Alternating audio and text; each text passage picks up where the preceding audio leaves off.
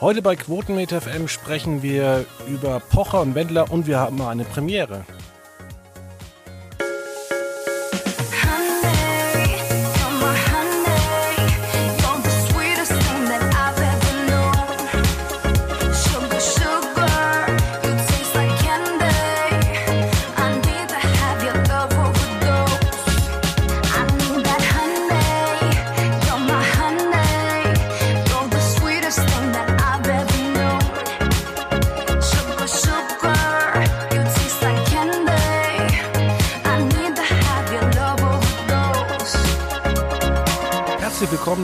Ausgabe 551 bei Quotenmeter FM.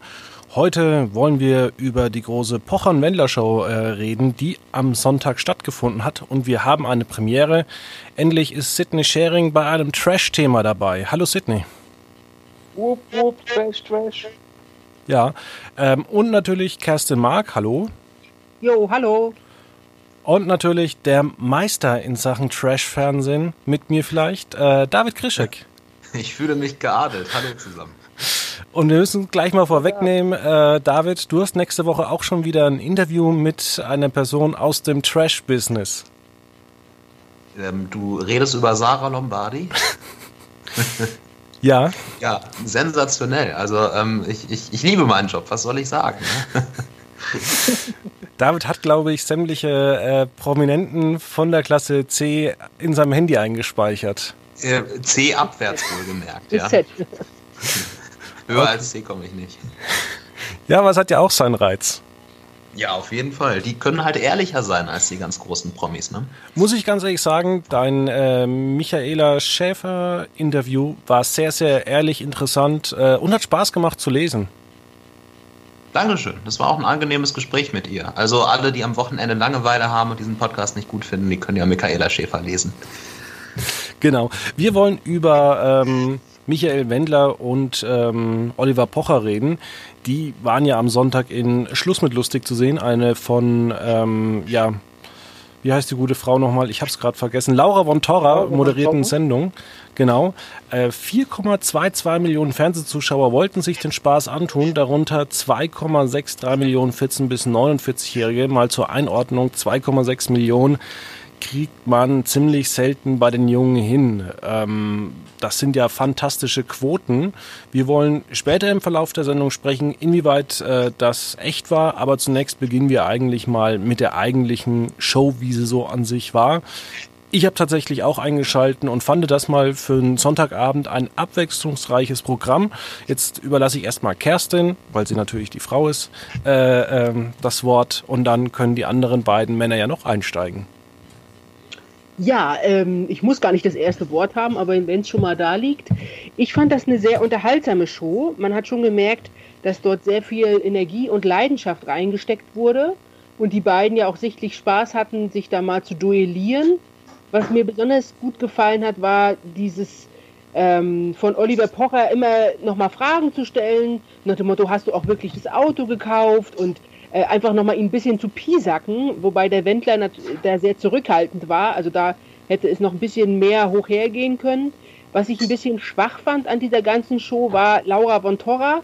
Da habe ich das Gefühl, die hatte nicht so richtig die Männer im Griff und hat da auch mal ja, äh, zu wenig eingegriffen. Das fand ich ein bisschen schwach, aber ähm, wie gesagt, ich habe mich sehr gut unterhalten. Ich fand es auch gut, dass es das bei RTL Now äh, im, danach zu sehen gab. Das ist ja auch nicht immer gegeben bei RTL.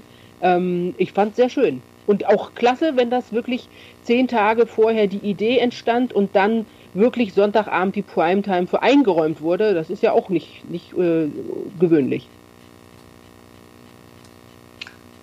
Ja, ich äh, mache mal einfach weiter, wenn das in Ordnung ist. Ähm, Sydney, ich fand einen Tweet von dir wirklich sehr lustig. Ich glaube, den hast du gegen Ende der Show abgesetzt. Äh, von wegen so günstig hat man bei RTL selten einen, einen Sonntagabend bestritten. Ähm, In der Tat, also die Spiele, die man gespielt hat, die waren äh, nicht besonders einfallsreich. Also ich glaube, so der Tiefpunkt war äh, Eier gegen den Kopf schlagen. Das war natürlich denkbar äh, günstig umgesetzt. Äh, was natürlich toll ist, dass man in verhältnismäßig kurzer Zeit, ob es jetzt eine Woche war oder ob es zwei Wochen waren, das wissen wir nicht, keine Ahnung. Aber es war wohl spontan. Das hat man gemerkt, dass die Show relativ spontan zusammengeschustert war. Das war schön, dass man äh, sich das getraut hat, das live aufgezogen hat, das gemacht hat. Ähm, ansonsten ähm, Anja Rützel von Spiegel Online hat geschrieben, das war ähm, Eierloch TV. Ne? Das war nicht mhm. mal Trash TV, das war eigentlich äh, Eierloch TV. Das war ja das, was Michael Wendler da in einem Spiel fälschlicherweise gesagt hatte. Und ähm, ja, es war für mich so ein trashiges Schlag den Star, so ein bisschen was von, denn sie wissen nicht, was passiert. Hatte Elemente aus bekannten Shows und war letztendlich ganz kurzweilig. Ja, dann schließe ich mich einfach an und ich fürchte, ich bin dann quasi äh, äh, durch den zitierten Tweet klang es ja schon raus, dass das Gegenteil zum äh, Kerstins Meinung. Denn äh, ich fand, also ich habe da nicht wirklich die Liebe und die Ambition gespürt, daher rührte mein Tweet, denn äh, es gab ja vorher so diesen, diesen, diese leichte Verschwörungstheorie, die auch leider naheliegend war. Das war ja alles eingefädelt, die wussten schon im Januar, dass die äh, jetzt diese Sendung machen werden und deswegen hat man zur Promo diesen, diesen Social Media Beef angezettelt und ich sag mal so, sollte es wirklich seit Januar die Idee gegeben haben, dann ist das sehr peinlich für RTL, denn für mich wirkte das wie eine innerhalb von zehn Tagen zusammengeschlusterte Sendung. Äh, viele haben ja online einzelne Spiele kritisiert, wie halt zum Beispiel dieses äh, Eier gegen die Stirn schlagen. Ich würde sagen, die einzelnen Spiele sind nicht das Problem. Du hast auch bei Schlag den Rab früher mal ein absolut dämliches Kindergeburtstagsspiel gehabt.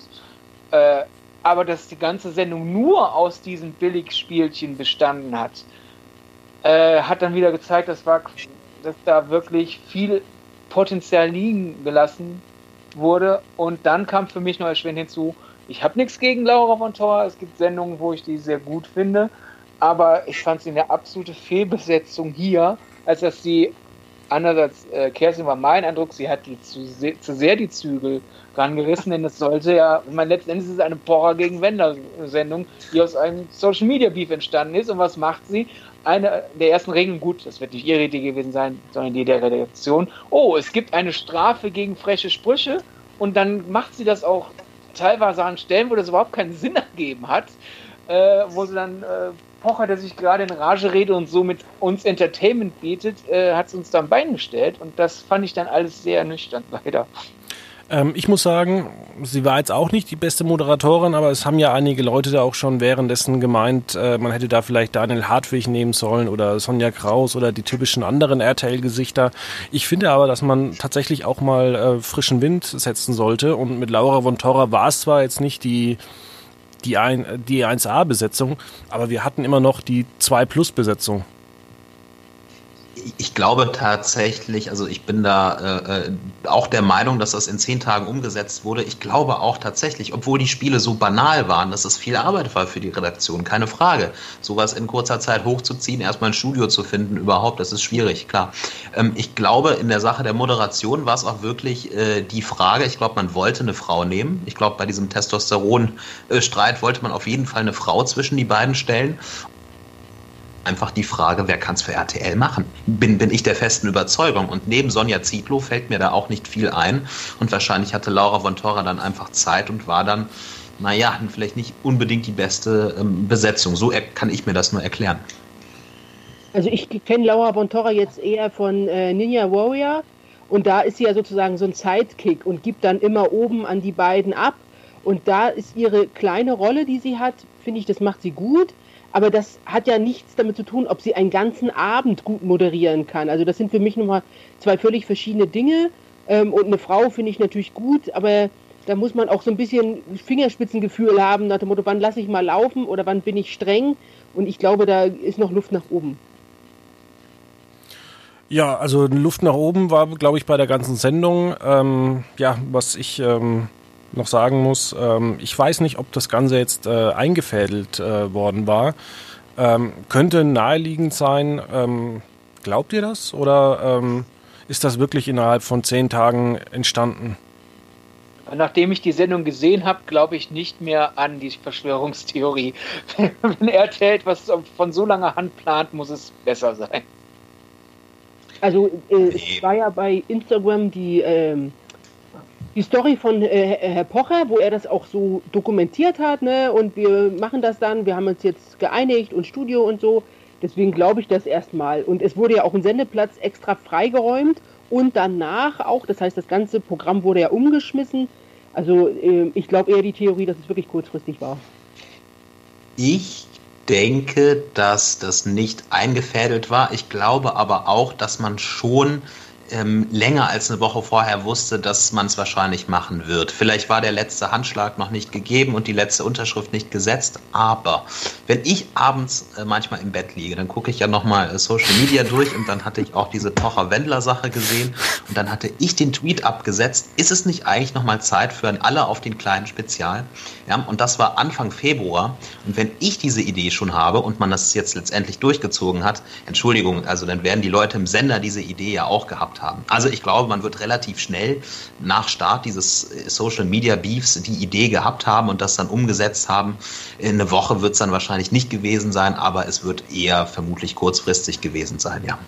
Ja, das Ganze. ja. RTL, oh, ich glaube, wir müssen RTL dafür wenigstens mal dafür loben, dass sie sich am Riemen gerissen haben denn wenn man bedenkt, wie sehr die RTL-Gruppe versucht, ProSieben den Stab von The Masked Singer zu verderben, hätte es einen eigentlich auch nicht mehr überrascht, wenn es heißt, äh, Schluss mit lustig, Pocher versus Wendler, Dienstag, 10. März.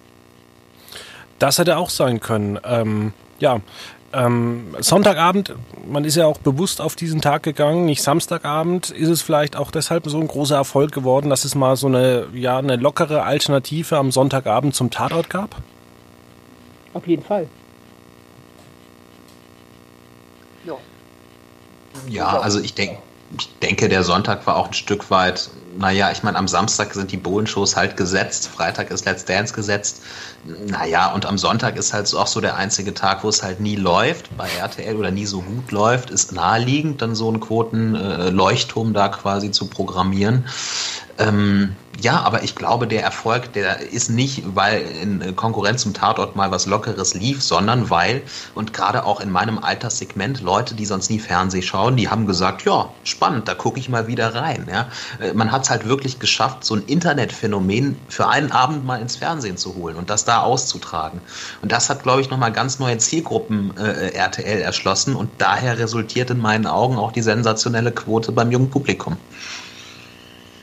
Also ich hatte von diesem Pocher-Wendler-Duell vorher gar nichts mitbekommen, habe mir das hinterher angeschaut und fand die Verarschungen, die Oliver Pocher da gemacht hat mit dem Boot und dem Scooter und der Verkleidung, ich fand das wirklich schön und auch unterhaltsam. Und ich habe auch eh das Gefühl, dass Oliver Pocher jetzt bei RTL total gehypt wird. Es gab ja mal so eine Phase, wo ihm alle Sendungen auch weggenommen wurden, auch fünf gegen Jauch und alle auf den Kleinen und so weiter. Und jetzt ist wieder so eine Hochphase und Oliver Pocher geht ja auch auf Tournee und es passt ja jetzt alles gut ins Bild und da haben die einfach gedacht, wir machen jetzt nochmal Quote mit dem.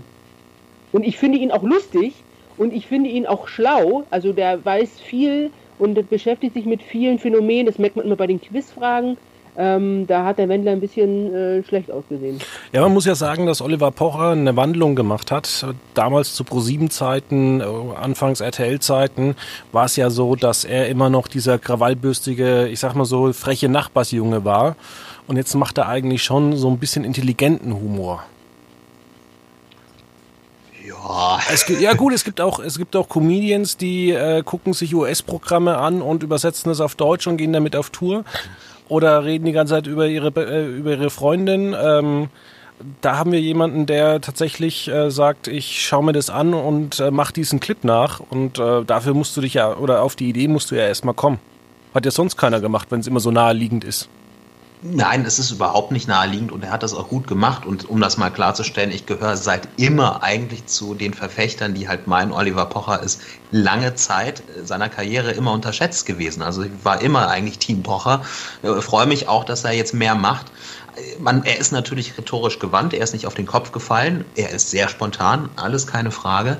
Ähm, aber ich meine ja auch in dieser Wendler-Show, natürlich, also er definiert sich auch eher über den leichten Humor und äh, über Leute bloßstellen, Leute irgendwie nachmachen. Das ist lustig, also ich persönlich finde es häufig lustig, keine Frage. Aber so, also extrem intelligent finde ich diesen Humor jetzt nicht. Ich glaube auch, dass der Auftrieb nochmal kam, weil er bei Let's Dance mitgemacht hat und da äh, er sehr gut angekommen ist und ja auch verschiedene ähm, äh, Musikstile nachgemacht hat und dadurch gab es nochmal so einen richtigen äh, Schub nach oben. Jetzt wollte ich mit euch, weil ich auch schon einen Text geschrieben habe, äh, nochmal, also ich habe den Teaser zu, diesem äh, zu dieser Sendung vor der Sendung geschrieben. Deshalb wollte ich mit euch jetzt nochmal äh, über, ja, ist das eingefädelt und Steuerung F, ähm, Joko und Klaas reden. Ähm, inwieweit ähm, schmälern denn solche Zuspitzungen, jetzt zum Beispiel diese RTL-Show, das ist vielleicht nicht zehn Tage vorher, sondern vielleicht schon drei Wochen vorher, dass man sich da mal zusammengesetzt hat und gemeint hat, ey, wir könnten daraus eine Show machen, ey, Pocher, mach mal weiter so. Wir arbeiten da an Ding und reden da mit äh, Michael Wendler. Inwiefern ähm, schmälern solche Zuspitzungen den Unterhaltungswert?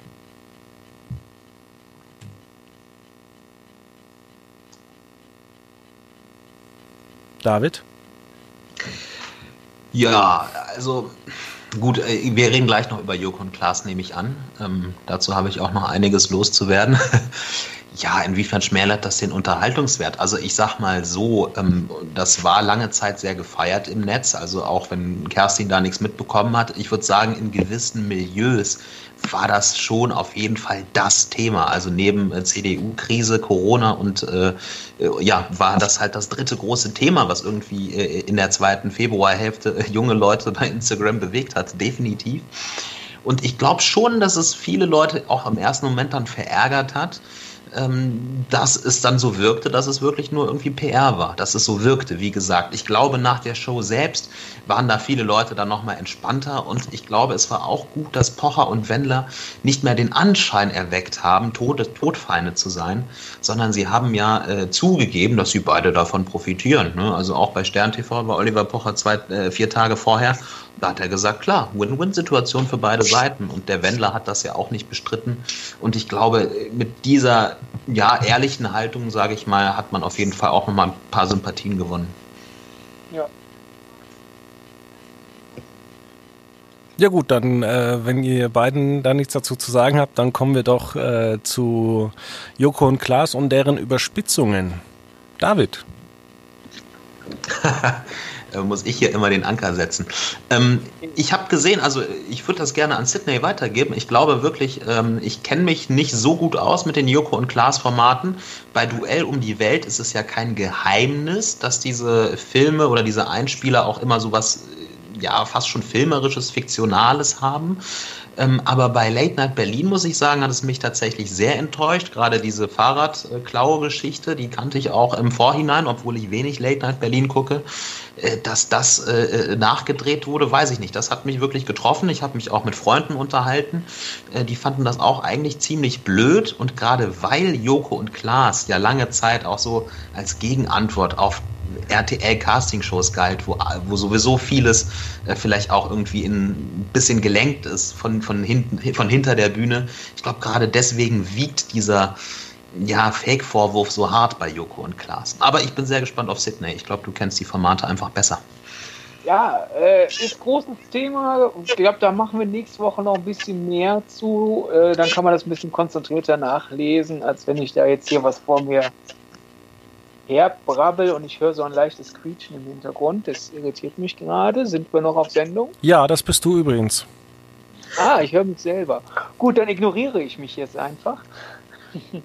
ähm, ich glaube, das Problem, wenn, äh, David, wenn du ja gerade äh, den Vergleich ziehst zu manchen RTL-Formaten, äh, mich ärgert halt an dieser ganzen Joko Klaas Skandalsache, dass die bisschen heißer gekocht wurde, als es nötig wäre, als das ja ein investigatives Format. rausgefunden hat, in einer Comedy-Sendung war ein Einspieler teilweise gespielt.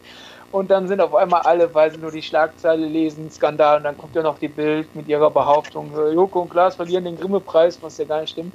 Äh, das ist alles so unnötig. Äh, denn ich glaube, wir müssten mal einen Unterschied machen zwischen Inszenierung und Täuschung. Also wenn du jetzt im Vergleich ziehst, halt zum Beispiel jetzt, äh, sowas wie, wie Schwiegertochter gesucht. Ich meine, da werden ja dann teilweise Kandidaten vorgeführt.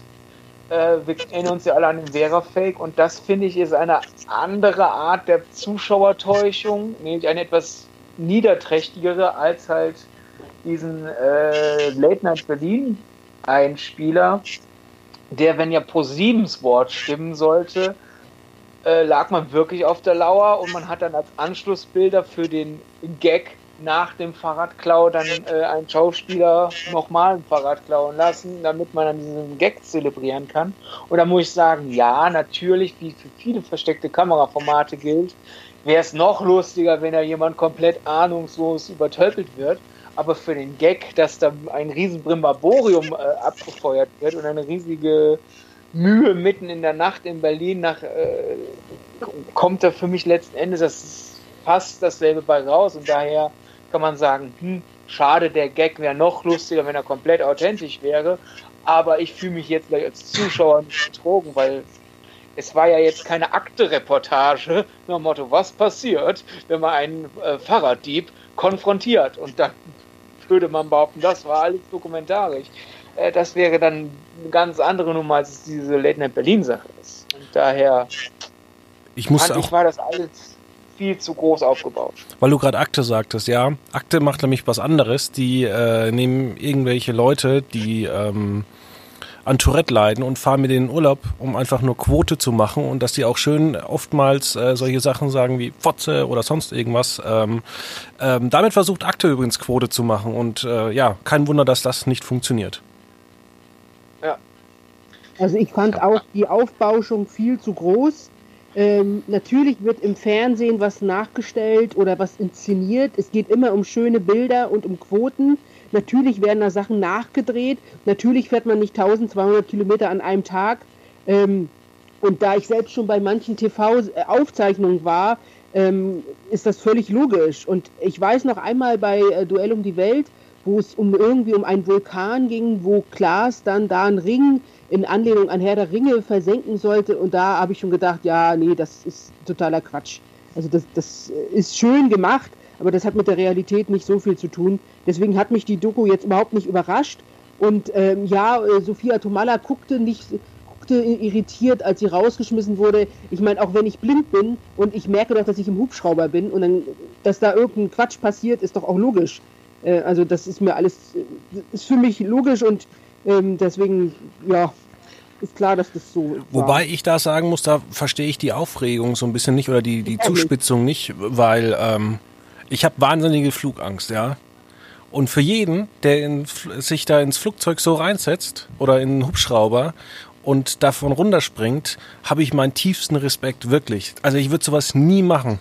Da könntet ihr ja. mit Geld kommen oder sonst irgendwas. Deswegen verstehe ich tatsächlich nicht, warum man ähm, so einen großen Aufwand dafür macht, so eine Inszenierung. Wobei die eigentlichen Sachen, die, wo es drauf ankommt, die sind ja echt. Also es ist ja, ja nicht so, dass das eine Stuntfrau äh, hat äh, Sophia Tomalla ersetzt. Also deswegen wundert mich das. Und deswegen wollte ich vielleicht auch fragen, liegt es eigentlich vielleicht auch daran, dass wir früher kompaktere Abend hatten, früher der, der Montagabend auf Pro7 20.15 Uhr äh, Akte X, dann kam die Simpsons, darauf äh, TV Total und danach irgendwie der Quatsch Comedy Club. Heute musst du mit so einem Format einfach fünf Stunden Sendezeit füllen.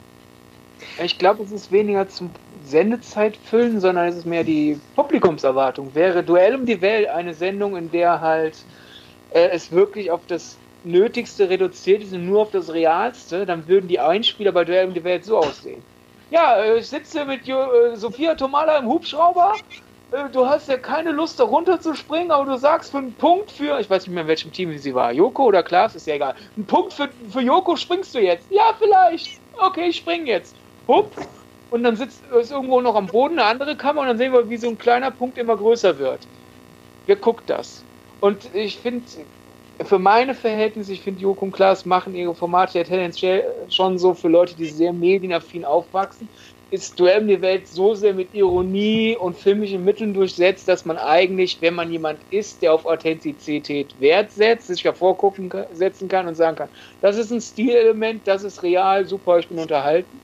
Und ich kann verstehen, dass da vielleicht natürlich Leute, die äh, das nicht aus diesem Winkel betrachten, wie ich, dann sagen, hoch, ich habe das bisher alles für echt gehalten. Dann kann ich verstehen, dass man sich da jetzt überrumpelt fühlt, aber ich weiß nicht, ob man sich wirklich betrogen fühlen sollte, weil das, worauf es ankommt, ja, wie du ja sagst, Fabian, ja echt ist und der Rest ist Unterhaltungsbrumbamborium drumherum.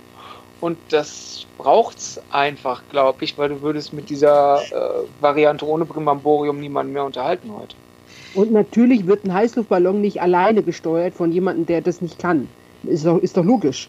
Ist Eben, die Herausforderung für Edin war es, ihn ohne Hilfe zu steuern. Wäre er jetzt, hätte er gescheitert, wäre er halt äh, äh dann gestorben, wenn er kein zweiter ja. Pilot noch drin gewesen wäre. Daher ist es schon aber, gut, dass da jemand da ist und er hat halt nicht eingegriffen, ist ja dann alles in Ordnung. So aber selbst wenn da jemand, hätte man den gesehen, der hat sich ja mit Absicht ja weggeduckt bei den Aufnahmen, muss ich sagen, das waren ja so geile Bilder unfassbar, wie er dann auch gelandet ist. Also es wäre mir theoretisch wurscht gewesen, wenn er gesagt hat, ich helfe dir nur, wenn ja. wir wirklich draufgehen.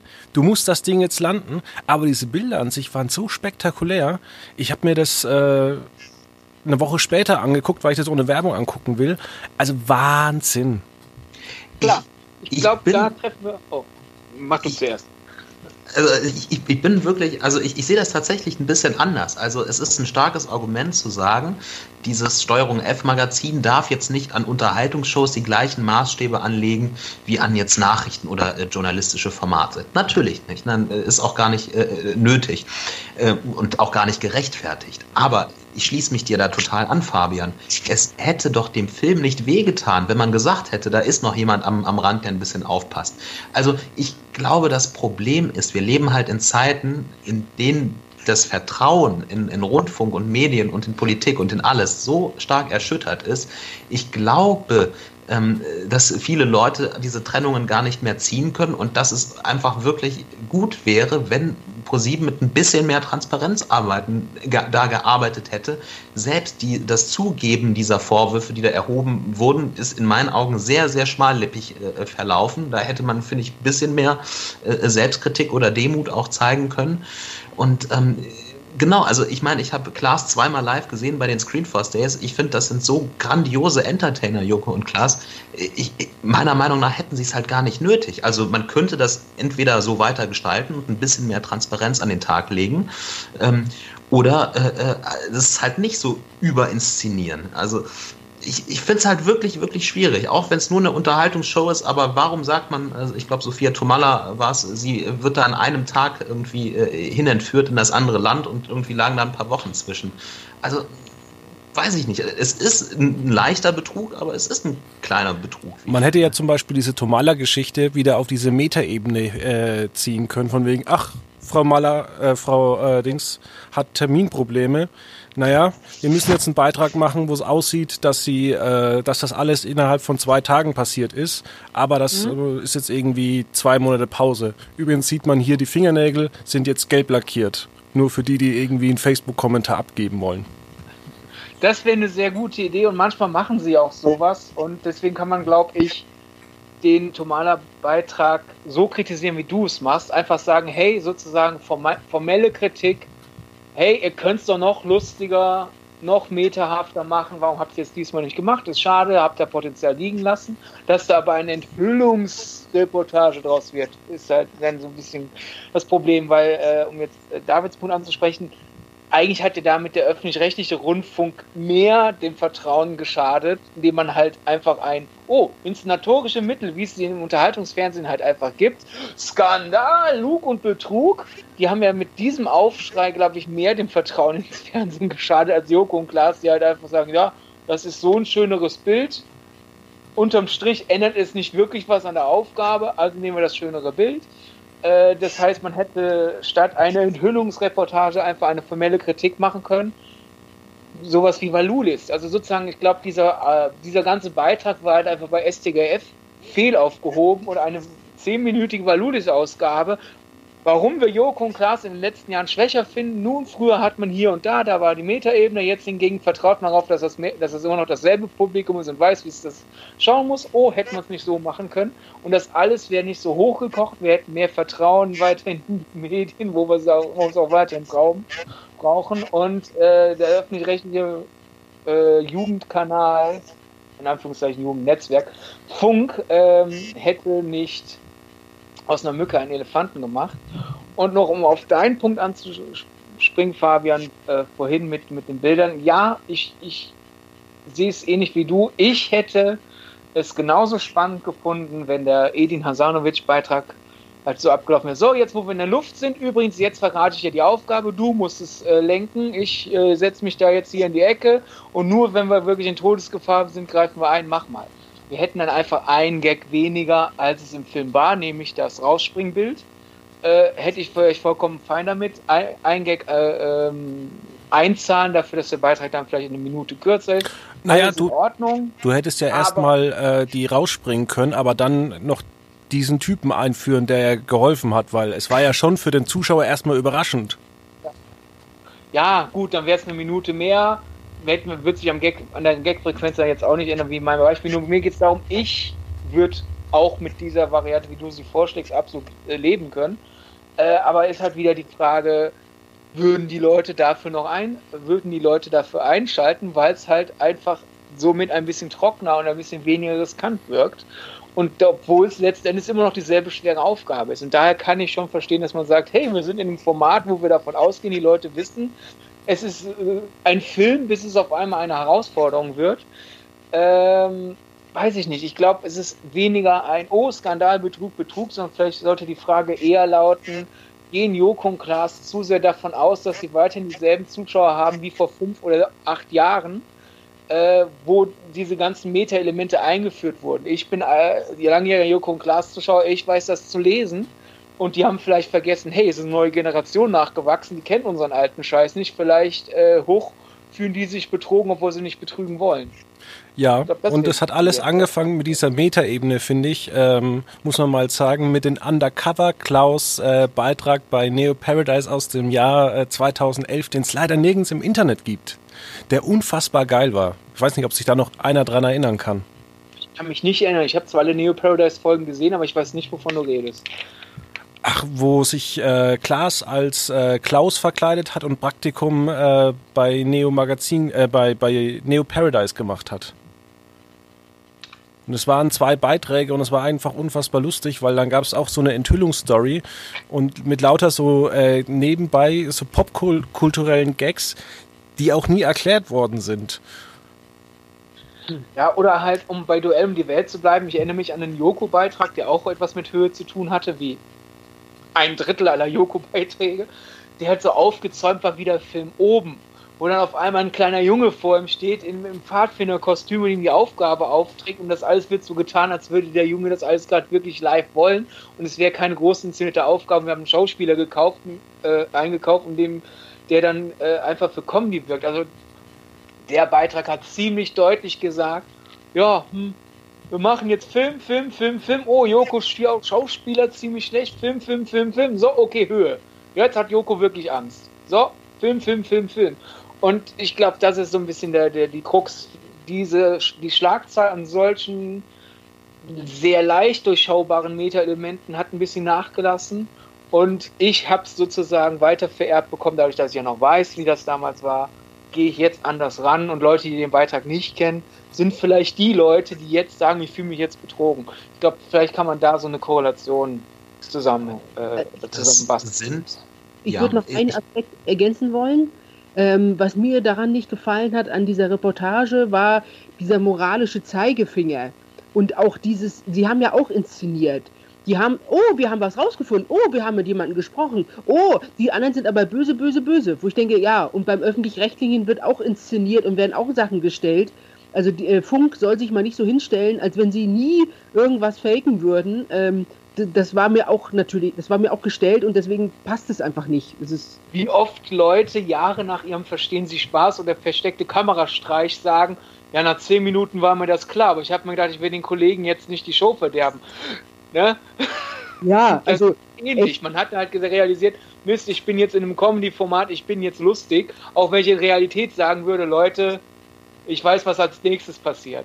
Und äh, ja, ist eine ähnliche Nummer. Und da macht auch keiner einen Enthüllungsskandal, oh, verstehen Sie, Kamera wurde schlecht gefaked, sondern das ist so eine Sache, die der Feuilleton oder Medienportale sagen, hey, bei Verstehen Sie Spaß ist seit so und so vielen Jahren äh, ist es überdeutlich, dass da die Leute realisiert haben, sie machen einen Streich und da wird jetzt schlecht geschauspielt, darum macht es weniger Spaß. Statt halt Skandal, Skandal, äh, Streiche werden nicht abgebrochen, weil die Leute realisiert haben, sie werden reingelegt. Ja, also wir müssen, ich meine, das ist jetzt auch, äh, äh, könnte man jetzt noch ewig diskutieren. Ich finde, man sollte schon einen Unterschied machen zwischen inszenieren, was zum Fernsehen dazugehört, weil wir schöne Bilder brauchen, und äh, wirklich irgendwie die Unwahrheit erzählen. Und für mich Klar. war das in einigen Joko und Klaas Fällen halt irgendwie mehr schon fast in Richtung Unwahrheit erzählen. Ich meine, ich beschäftige mich ja auch viel mit dem Fernsehen und ich hätte es so in der Form nicht erwartet. Äh, finde ich spannend, wenn du sagst, Sidney, dass es dich nicht so überrascht hat, dass inszeniert wird klar, aber für mich war diese Inszenierungsschwelle so ein Stück weit in, in Richtung Fake zu weit überschritten. Und wenn wir im Privatfernsehen sind, vielleicht das jetzt auch noch losgelöst von meiner eigenen Meinung, der Zuschauer hat immer recht, die Quote hat im Privatfernsehen immer recht. Und äh, wenn ich mir die Kommentare unter diesem äh, YouTube-Video anschaue, dann war das eigentlich wenig verteilt. So, naja, schade, ich wusste, dass im Fernsehen halt vieles äh, gestellt ist, aber in dem Ausmaß hätte ich das nicht erwartet und vor allem diese Fahrradaktion hat, glaube ich, äh, doch viele Leute wirklich äh, enttäuscht, die das nicht so verstehen, weil sie vielleicht nicht so Medien und Menschen sind wie wir, die damit jede Woche viele Stunden verbringen. Ähm, und ich glaube, daran sieht man, äh, ja, dass man es vielleicht zumindest einkalkuliert hat, dass die Leute es äh, für, für, für echt nehmen, obwohl hier und da ein bisschen geschummelt wurde. Dann mache ich jetzt mal ein Schlusswort. Ähm, ich gucke es weiterhin, muss ich zugeben. Ich auch. Und damit würde ich dann zu unseren Rubriken kommen. Und ähm, ich fange einfach mal an mit meinem Top der Woche. Und zwar das PlayStation-Spiel äh, The Last of Us wird vom Chernobyl-Autor Craig Mason geschrieben, verfilmt. Und äh, ja, dadurch, dass er von Tschernobyl richtig abgeliefert hat, gehe ich da mit ganz, ganz großen Erwartungen ran. Wahrscheinlich, wenn man so rangeht wie ich, werden die Erwartungen dann auch enttäuscht. Kerstin. Als nächstes? Okay. Kerstin? Jo. Mein Top der Woche ist, dass der Sender Sky 1 ab Herbst ähm, acht Dokumentationsfolgen äh, bereitstellen wird, die jeweils eine Stunde gehen, wo es äh, um Frauen geht und der Titel heißt Her Story. Und dazu ab, Net, äh, ab jetzt ab Montag gibt es bei Netflix auch ein Label über starke Frauen, äh, über alte und neue Serien und Filme, um darauf nochmal einen Schwerpunkt zu legen. Sydney. Meine Top der Woche ist leider keine so gute äh, und intelligente Wahl, sondern mein Top der Woche kommt rein aus dem Herzen heraus. Mein Top der Woche ist, mein Top der Woche ist der Wuschel. Der Wuschel ist das ist. Und wer nicht weiß, wovon ich rede, soll einfach mal bei Twitter gehen und Quotenmeter und Wuschel eingeben und dann werdet ihr ihn finden. Der Wuschel. Ja, die Maske der neuen Staffel, meiner Meinung nach. Ähm, und keiner weiß, äh, wie funktioniert das. Sitzt, die, sitzt der Promi da drin? Ist der Promi einfach nur 1,40 groß? Der rollt rein. Die Theorie habe ich auch vorhin mit Manuel besprochen. Meine Theorie ist, da ist ein Rollbrett im Wuschel und der Promi hockt wirklich die ganze Zeit. Aber sobald wir den Wuschel in Bewegung sehen, können wir ja neu überlegen, was passiert. Ja. Nee, finde ich auch sehr spannend, äh, wer sich dahinter verbergen wird. Äh, mein Top der Woche. Äh, ich war, habe gestern fleißig Fotos geschossen in der Kölner Innenstadt von äh, Kostüm, der neuen Staffel von Masked Singer und ähm, wurde dabei angesprochen von zwei äh, Kollegen von Wunschliste, viele Grüße an der Stelle, ähm, dass ich am Sonntag im Fernsehen war. Und äh, ich war ganz schockiert, weil ich das gar nicht wusste. Und es war wohl eine genial daneben Folge, in der 2018 meine Frage genommen wurde. Die wurde jetzt am Sonntag nach The Voice ausgestrahlt. Zeit. Jetzt will ich die irgendwo sehen, aber ich weiß gar nicht, wo kann ich die denn sehen? Bei Join wahrscheinlich. Bei Join oder? eigentlich. Liebe Dann Kollegen von Join, stellt bitte mal die Episode ah, online. Eine Wiederholung, oder? Nee, es war eine Erstausstrahlung. Von 2018. Erstausstrahlung. Hui. Ja, das äh, ganz alte, genial daneben Folgen werden jetzt noch aus, erst ausgestrahlt. Was? Ja, ja, tatsächlich. Fake. Nee, also dass meine Frage genommen wurde, wusste ich wirklich nicht. Das war 100% echt. Okay. Ich schaue auch noch mal rein. Ähm, ja, ich habe heute Abend Zeit. Dazu mit meinem TV-Tipp werde ich das erklären, warum ich heute Abend Zeit habe. Aber ich mache jetzt mal weiter mit meinem Flop der Woche. Und zwar äh, geht äh, da auch der Dank raus an Sydney. Ich habe es auch äh, in sozialen Medien gelesen. Ähm, deine Kritik zu den Känguru-Chroniken. Ähm, ja, Was? Meine Kritik ist ein Flop? Jetzt bin ich beleidigt. Nein, nein, nein. Und zwar wurde die in den sozialen Medien gefeiert. Und ähm, da wurde eben geschrieben, wer sich so leidenschaftlich auch dafür einsetzt, für so eine Kritik, also da haben einige gesagt, ich, ich, ich fand die Kritik so genial, jetzt will ich eigentlich den Kinofilm sehen und wirklich schauen, wie beschissen der ist. Also mein Flop ist die Känguru-Chroniken. Und mich wundert auch, dass sowas tatsächlich verfilmt worden ist. Naja, warum es verfilmt wurde, wir hatten schon mal drüber gesprochen, finde ich ja eigentlich sehr offensichtlich, weil ich meine, es sind Bestseller irgendwann landet sowas im Fernsehen oder im Kino, je nachdem, wie viel Geld man reinbuttert, in diesem Fall ins Kino. Ich finde das überhaupt nicht überraschend. Und ich bin positiv überrascht insofern vom Film, als dass das Känguru großartig animiert ist. In den Trailern war es noch nicht ganz fertig. Äh, da war ich ein bisschen unsicher. Also rein vom Tricktechnischen her. Toll. Nur halt, was man aus, aus dem Humor der Bücher gemacht hat, finde ich überhaupt nicht toll. Und wer die Kritik noch nicht gelesen hat, kann sie sich dann ja gerne durchlesen.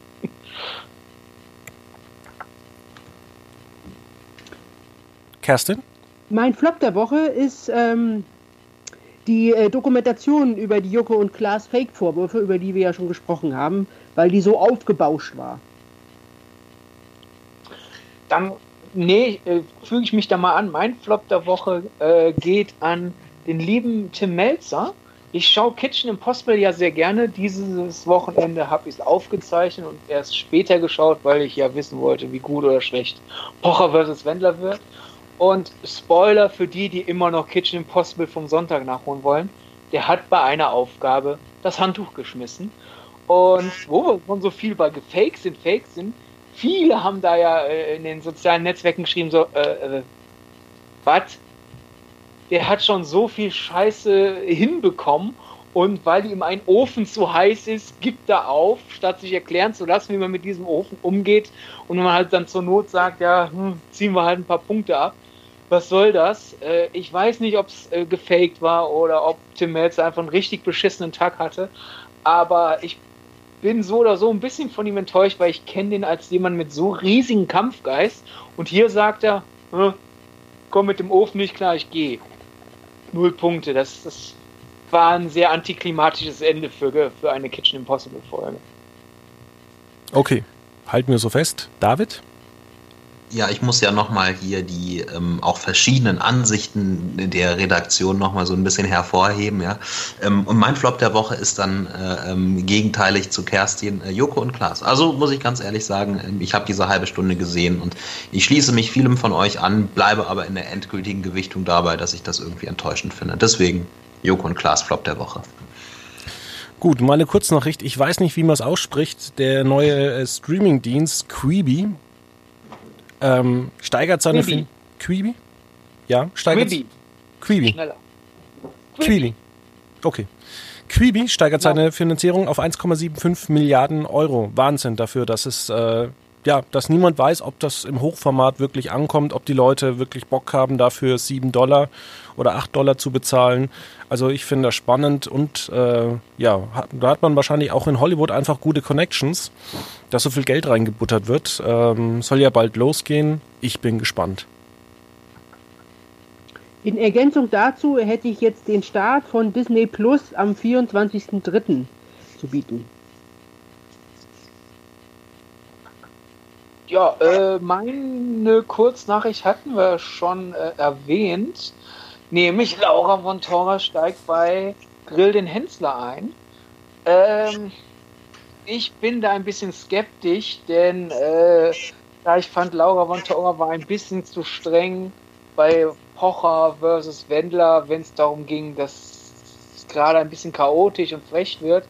Das ist ja Teil des Reizes von Grill den Hensler. Wenn sie mit einer ähnlichen Attitüde an Grill den Hensler rangeht, weiß ich nicht, ob sie da zur Spaßbremse wird. Aber hey, wer weiß, vielleicht geht sie an Grill den Hensler mit einer ganz anderen Einstellung ran, als am Pocher versus Wendler. Daher, ich bin gespannt. möchte aber nachwerfen, ich verstehe den ganzen Hass auf Annie Hoffmann nicht, den sie bekommen hat äh, bei ihrer Zeit bei Gretchen Hensler. Ich fand die da, die hat da gut reingepasst. Also, keine Ahnung, vielleicht verträgt das Gretchen Hensler Fandom keine Änderung und Laura von Torra wird genauso verrissen. Wir werden es sehen. Ja, meine Kurznachricht der Woche ist äh, ja der oder das, ich glaube, beides ist zulässig, Coronavirus. Ähm, irgendwie hängt es allen Leuten zum Hals raus und trotzdem holen ProSieben Speziale und hart aber fair extra Ausgaben, Spitzenquoten und äh, der Virus zieht weiter seine Kreise. Die Verleihung der goldenen Kamera, die eigentlich hätte stattfinden sollen am übernächsten Samstag, ähm, wurde jetzt äh, verlegt auf November, ja, um jetzt noch mal eine top aktuelle äh, News in diesen Podcast einfließen zu lassen. Da, weil wir eh schon ein bisschen Zeit überzogen haben, will ich dann auch mal fragen, weil bei uns ist jetzt auch äh, Corona-Fälle sieben Stück. Äh, Sydney lebt ja eigentlich in, im Epizentrum der Corona. Wie lebt man denn da so?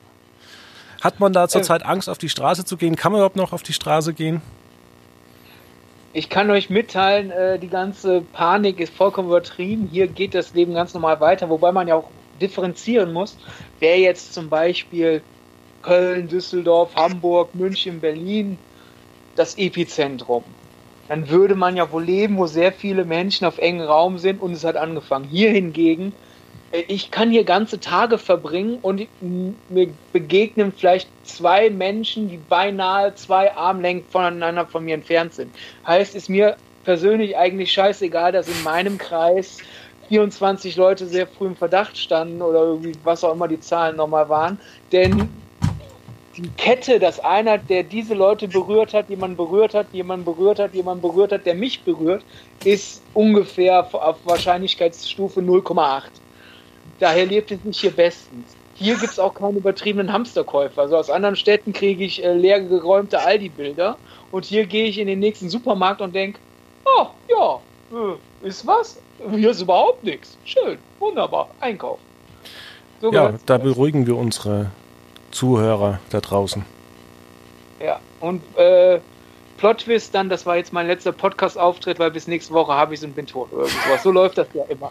Kennt ihr diesen Ausschnitt aus? Es gibt doch irgendeine US-Sendung, so, so ein bisschen äh, Erkenn die Melodie, so Beat Shazam oder so.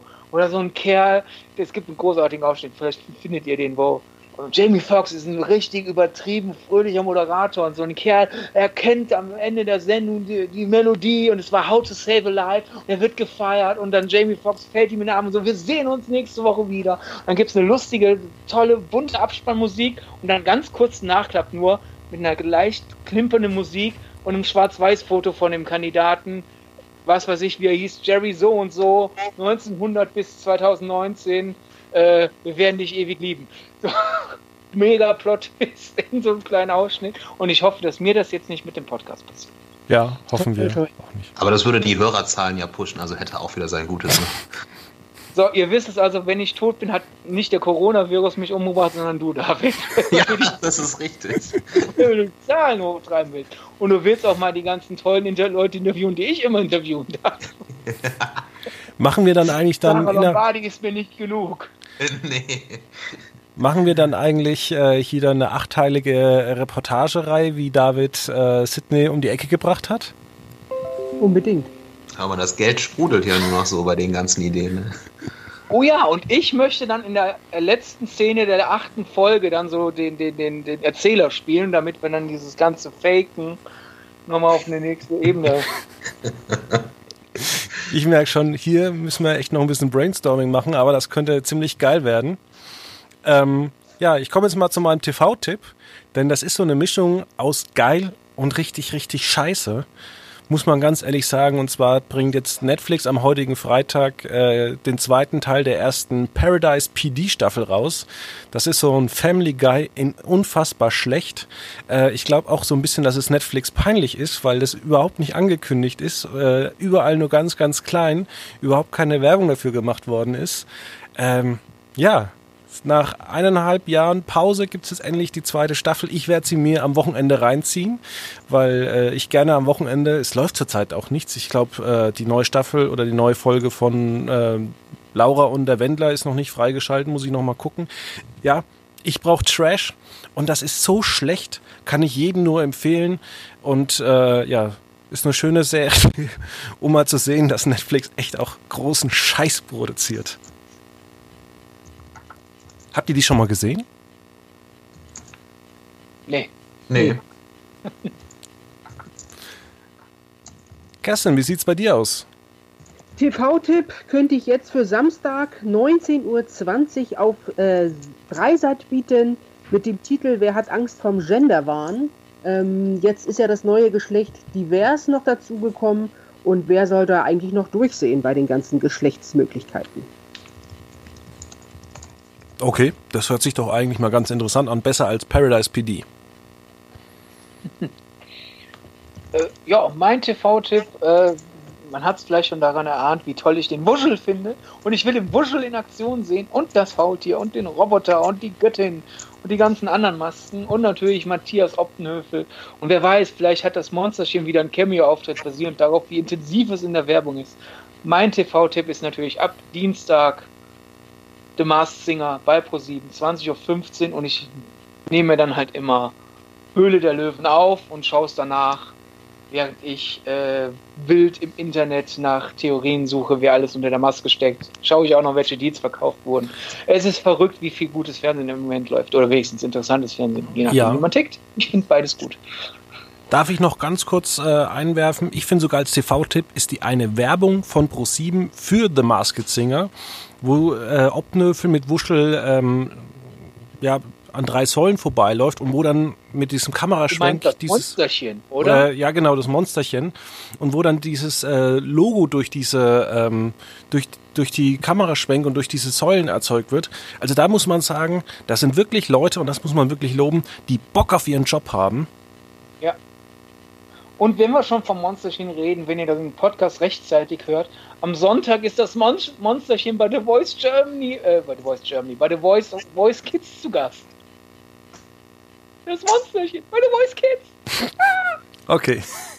Ja, was, was, soll ich sagen? Also eigentlich wollte ich Dienstag Höhle der Löwen gucken, das wäre mein TV-Tipp gewesen, aber gestern hat mir Pro7 ein Monsterchen geschenkt, also jetzt bin ich bestochen, ich bin ein gekaufter Journalist, ich gucke... ich habe keins bekommen. Ja. Ich habe meins gekauft, aber ich habe ich hab eins. Ja. Die sind limitiert, Leute. Rennt in den Mars Singer Shop und kauft Monsterchen, wenn ihr eins wollt. Wer weiß, wie lange es noch welche gibt. Okay, alles klar. Ja, nach gut 50 Minuten müssen wir leider hier ähm, Schluss machen, denn das Wochenende ruft und wir wollen euch ja auch diesen Podcast liefern. Das bringt ja nichts, wenn wir jetzt noch drei Stunden reden und ihr dann den Podcast erst irgendwie nächste Woche anhören könnt. Ähm, vielen Dank für die Aufmerksamkeit. Ich wünsche euch ein schönes Wochenende. Vielleicht gehe ich jetzt noch ein bisschen raus wandern, aber es ist einfach verregnet, es macht keinen Spaß. Äh, vielleicht muss ich dann doch eher früher Paradise PD anschauen und wünsche euch allen ein schönes Wochenende und einen schönen Start in die nächste Woche. Bis dann. Danke, gleichfalls.